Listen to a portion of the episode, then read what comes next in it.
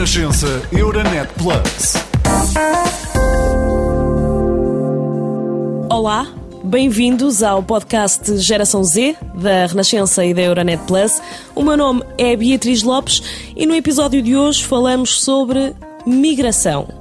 Este tem sido um tema muito badalado, sobretudo agora com milhares de refugiados obrigados a fugir eh, da Ucrânia devido à guerra, da qual já aqui falámos, mas hoje o que também queremos perceber é como é que os jovens olham para a possibilidade de sair do seu país por opção.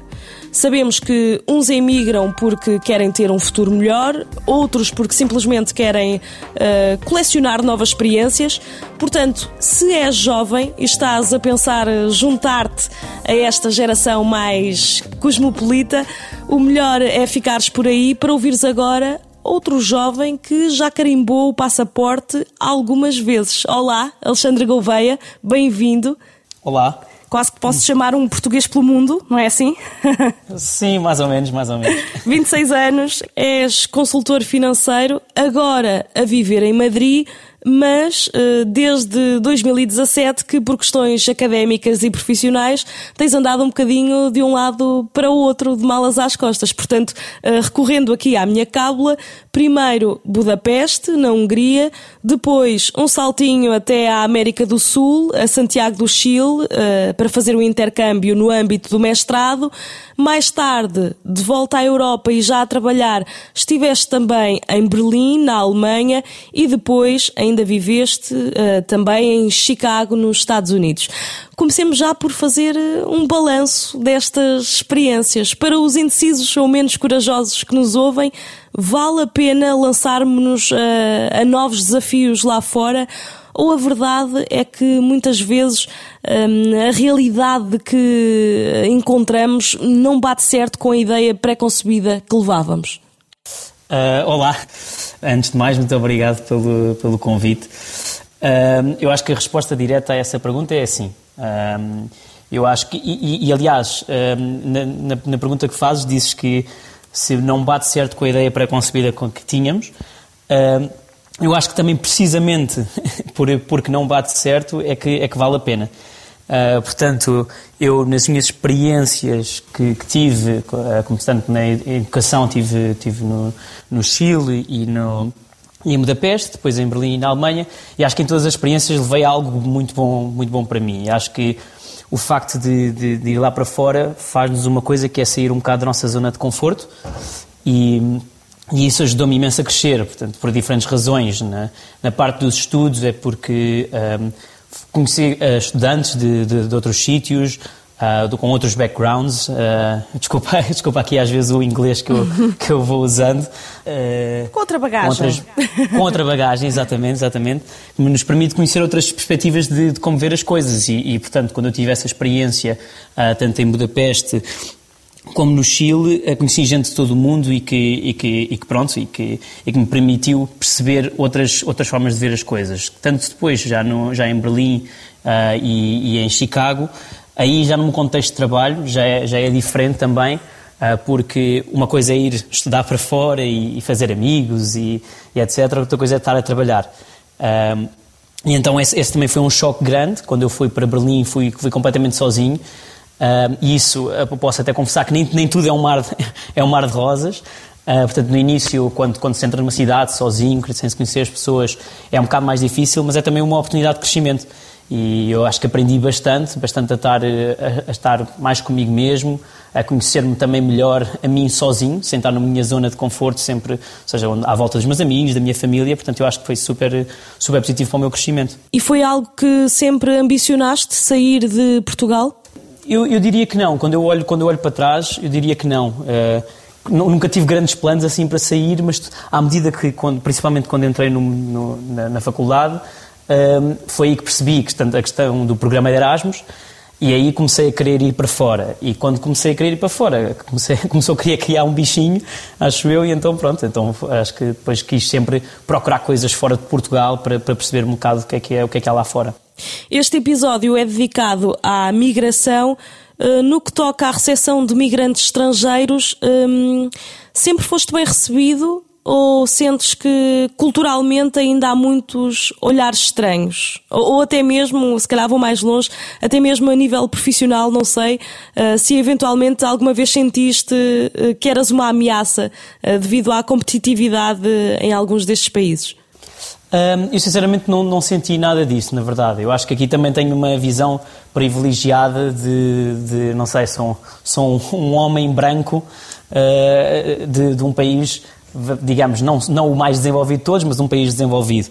Portanto, na verdade, acho, acho que até tenho alguma, alguma, algum privilégio em relação a isso. Não senti nada disso. Uh, nos sítios onde estive também foram sempre muito, uh, muito inclusivos, muito multiculturais. Uh, procuravam precisamente isso. Portanto, quando eu estive em Berlim, era, era uma startup super, super uh, multicultural, todo, todos, os, todos os sítios diferentes, portanto, eu senti zero isso. Um, e pronto, e depois, como estudante, também acho que há menos esse, esse preconceito nos outros sítios.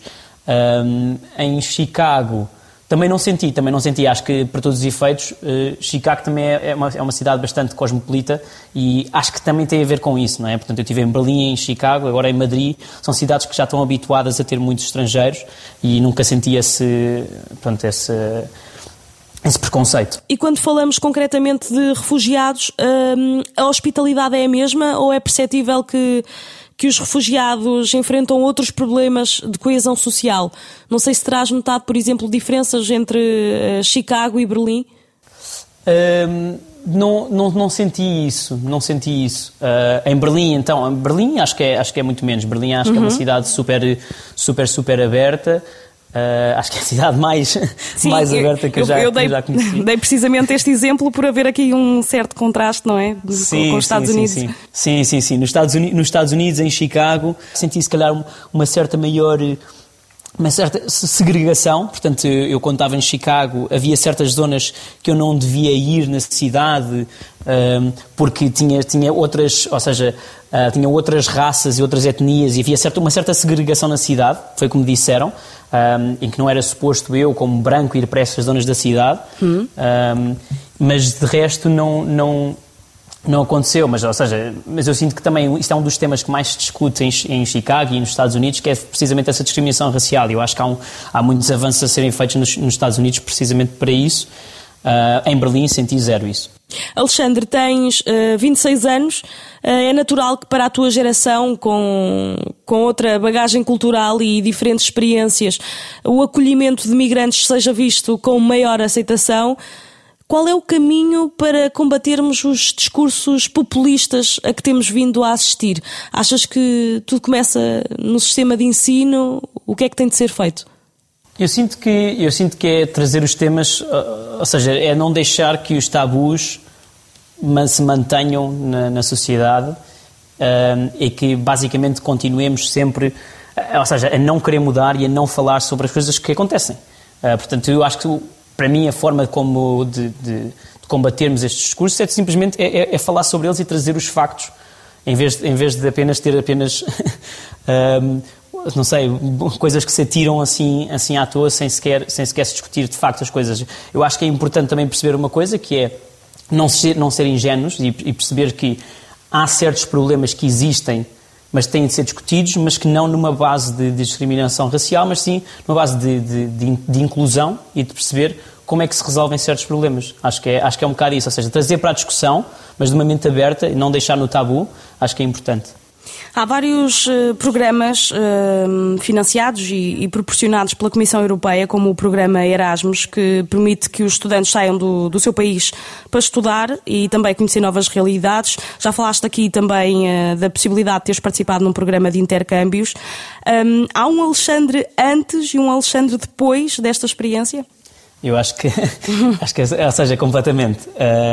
Eu, eu, eu, também fiz, eu, ou seja, quando eu fiz o meu, eu acho que, acho que é de se dizer já e agradecer, eu sou, eu sou muito, pronto, depois aqui tem, tem certas tensões políticas ou etc, mas eu sou muito pró-Europa, Europa, não é? Pró-União Europeia, uh, portanto sou um bocado sou um bocado suspeito, mas porque eu beneficiei desse programa de Erasmus, portanto, tanto, tanto no, na licenciatura como também a, meu primeiro, a minha primeira experiência de trabalho em Berlim foi também com o programa de Erasmus, porque o programa de Erasmus não só apoia, não só apoia os estudos, como também apoia uh, o trabalho e os estágios. Portanto, eu comecei com um estágio em Berlim, depois é que continuei, continuei na empresa.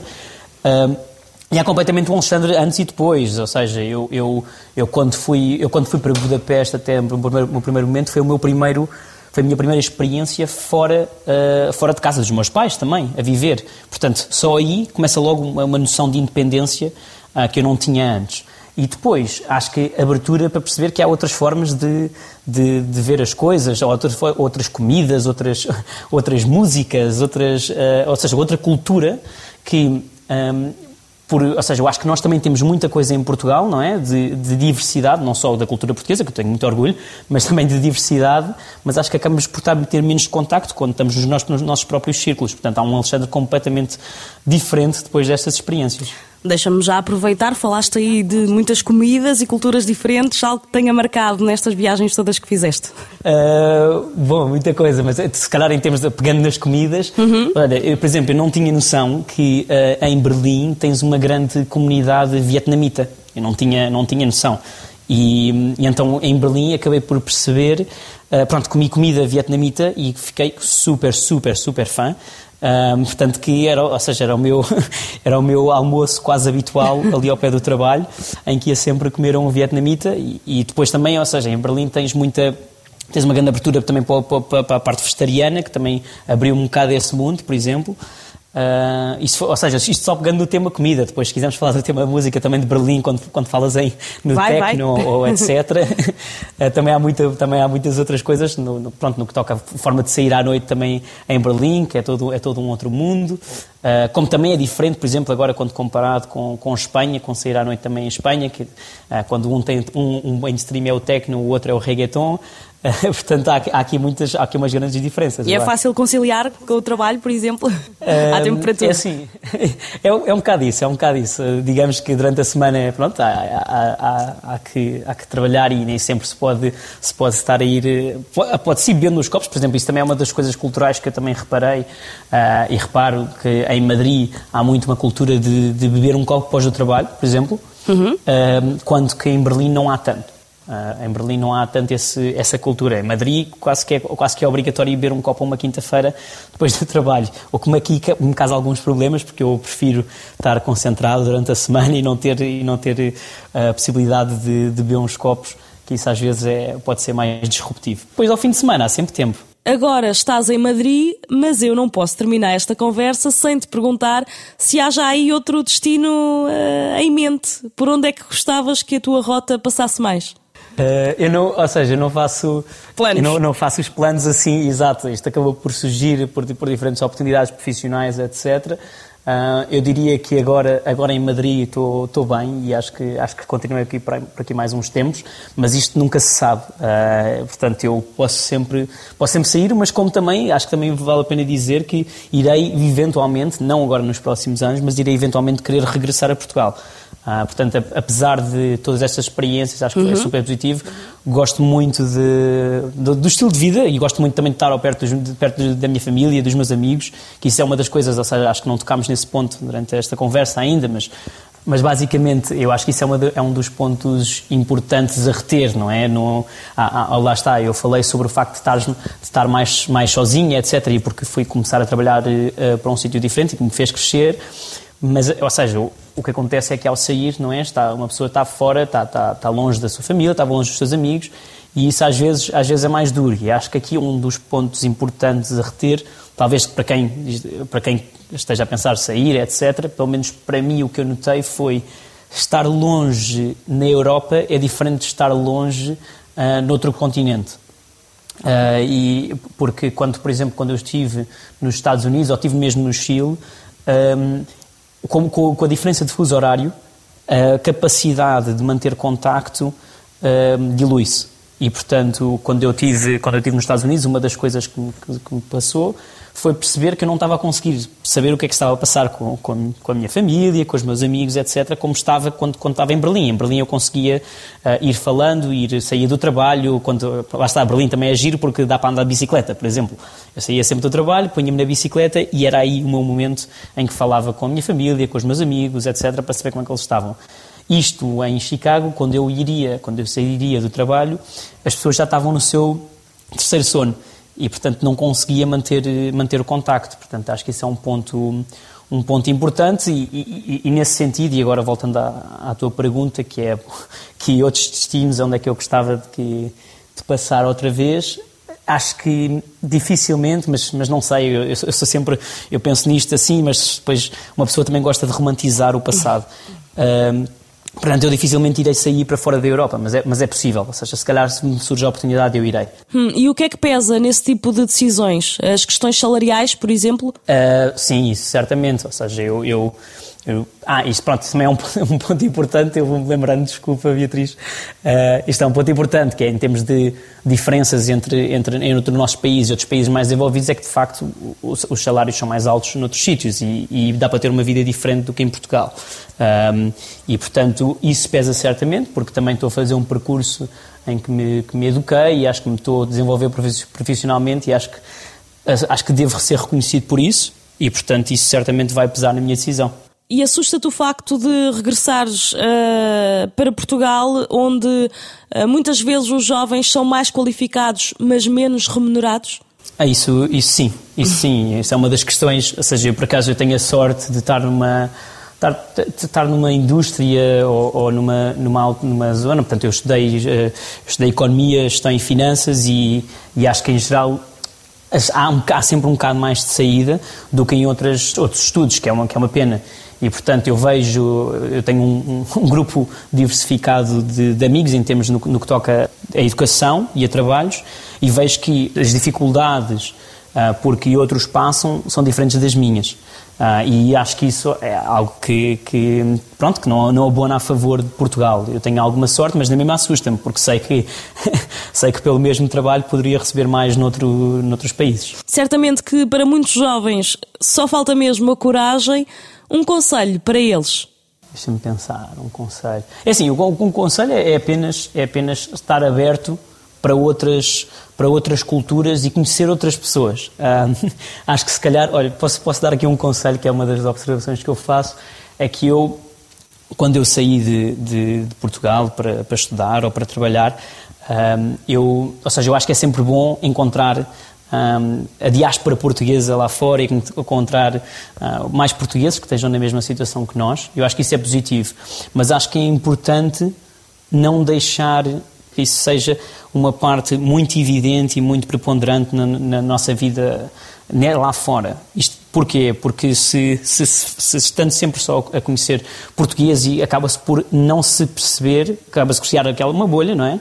em que acaba por não se ter outras experiências. Portanto, eu convido, o meu conselho é a procurar outras pessoas, a conhecer outras pessoas, conhecer outras realidades, porque eu acho que aí é que está um, a verdadeira o, o, verdadeiro, a verdadeira coisa positiva destas experiências, é conhecer outras pessoas, outras realidades. Esse, esse seria o meu conselho. Mas atenção, eu não, eu não estou a querer dizer que, que, ah, por favor, não, uh, foge, foge dos portugueses, nada disso. Eu acho que isso não não é nada disso, mas é simplesmente quando há, há ali momentos nas escolhas em que eu posso, tenho, ah, até conheci esta pessoa e posso ir, posso ir com esta pessoa, etc. Mas depois tenho um, um português, que é uma zona mais de conforto, para fazer qualquer coisa.